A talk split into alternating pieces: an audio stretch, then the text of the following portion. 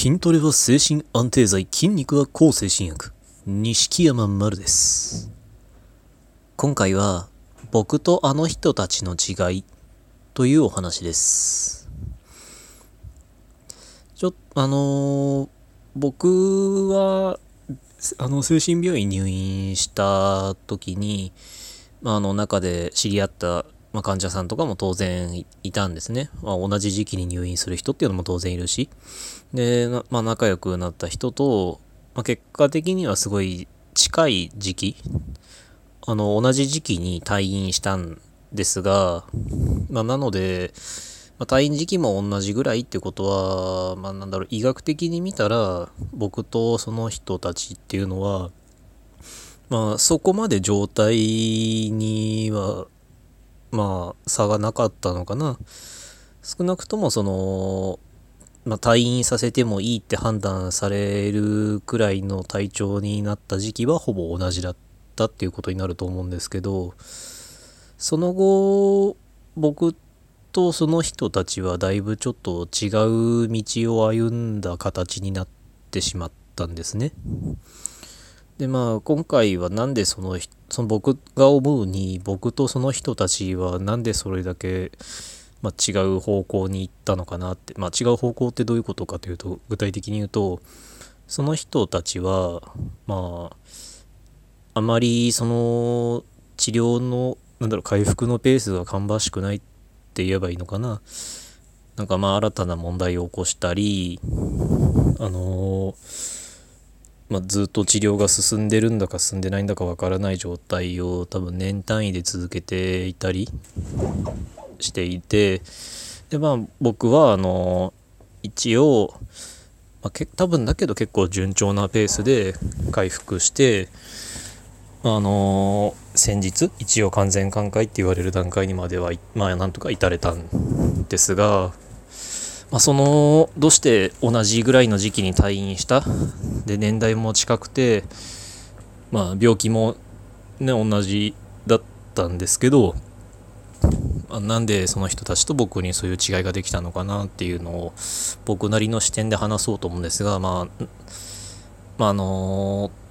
他の個人を引き合いに出してあの自分との違いを話すっていうのは少なくとも健全な話題ではないと思うのであんまりなんかそういう感じの聞きたくないっていう人は一旦ここでまあ消してください。明日からまた別の話題にするので、もしよかったらそちらを聞いていただけたらなって思います。で、まあ話しますけど、あのーまあ退院した時点では当然僕とその人たちっていうのは、まあ、同じぐらいの状態だったと思うんです。で、まあ、その退院後の社会復帰に向けてのなんか治療プログラムみたいのがあってそういうのにもうあの僕もその人たちもま参加していったし同じプログラムにでまあそれをここで何度も顔を合わせることもあって退院後もまあ週12回ぐらい会うような状態がずっと続いてたんですけどなんというかだんだんだんだん僕この人たちと一緒にいない方がいいかもって思い始めたんですよね。でそのどういう違いがあったかっていうと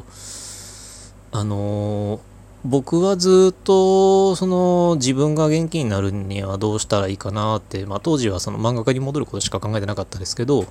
漫画家に戻るにはどういうふうにステップ踏んでいけばいいのかなって、まあ、自分の治療のことだけ考えてたんですけどその人たちは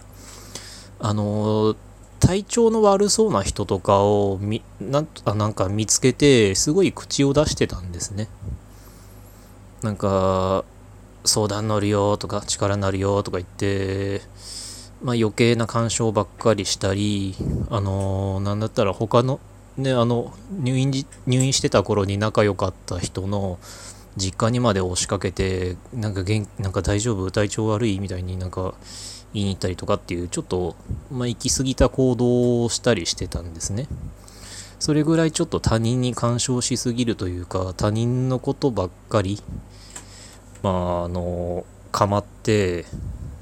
まあ、僕の視点ではあまり自分の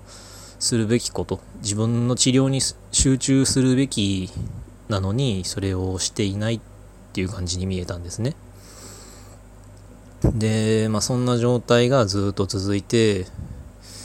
まあ、そんな感じ、その、他の人の実家に押しかけるみたいな、そんなギョッとするような行動をとったりとか、あるいはなんか、うーん、まあ、なんか、とりあえず変、なんだろう、薬を、まあ、飲んでいてもなんか、その、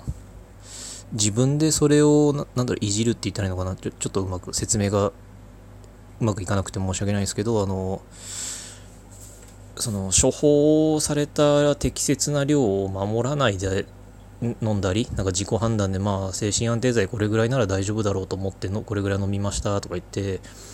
なんか1回1錠飲んで、その次は間開けなきゃならないのに精神安定剤をすごい頻度でバクバク飲んだりとか、そういうことしたりとか、まあなんか、まあ、一時期ツイッターも相互フォローだったんですけど、まあ、その人のタイムライン、まあ、その人フォローしてるからその人の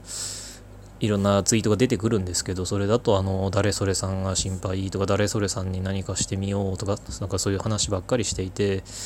まあ、とにかくその自分のやるべきことをやらなかったんですね。で、だんだんだんだん、まあ、その人たちはずっと同じ頻度で同じ、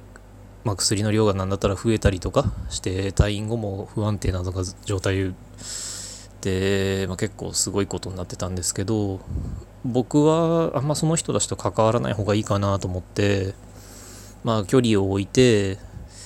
あまあそれで自分の治療にひたすら集中して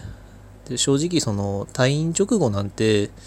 いくらその退院していいと言われたとはいえ、やっぱ、情緒不安定であることには変わりないんですよ。だから、どう考えても、あの、他人をどうこうしてられるような余裕なんかあるはずがないんですよね。まあ、なのにその人たちは他人のことばっかり構って、まあ、自分より状態の悪い患者さんを探して、あれこれ口を出して、なんか世話を焼いたり、ひどい場合にはなんか面倒を見てあげるみたいなことを言ったりとかしてたんですね。で、僕はそういうことしないでずっとずっと、まあ、あの、言ってしまえば、まあ、ごく、ごく当たり前に先生の言うことを、まあ、主治医の言うことを守って、まあ、ただ治療の生活を淡々と続けてたんですね。で、そしたら、まあ、僕は薬が減るのも、まあ、結構早かったし、その通院の頻度っていうのもどんどん空いてい、通院の間隔もどんどん空いていったからその人たちと会う機会が減ってったんですねだけどそのうち今度会うようになってまあそのたまたま通院日がかぶったりして会うと今度は僕のその薬の減るペースがおかしいんじゃないかとかなんか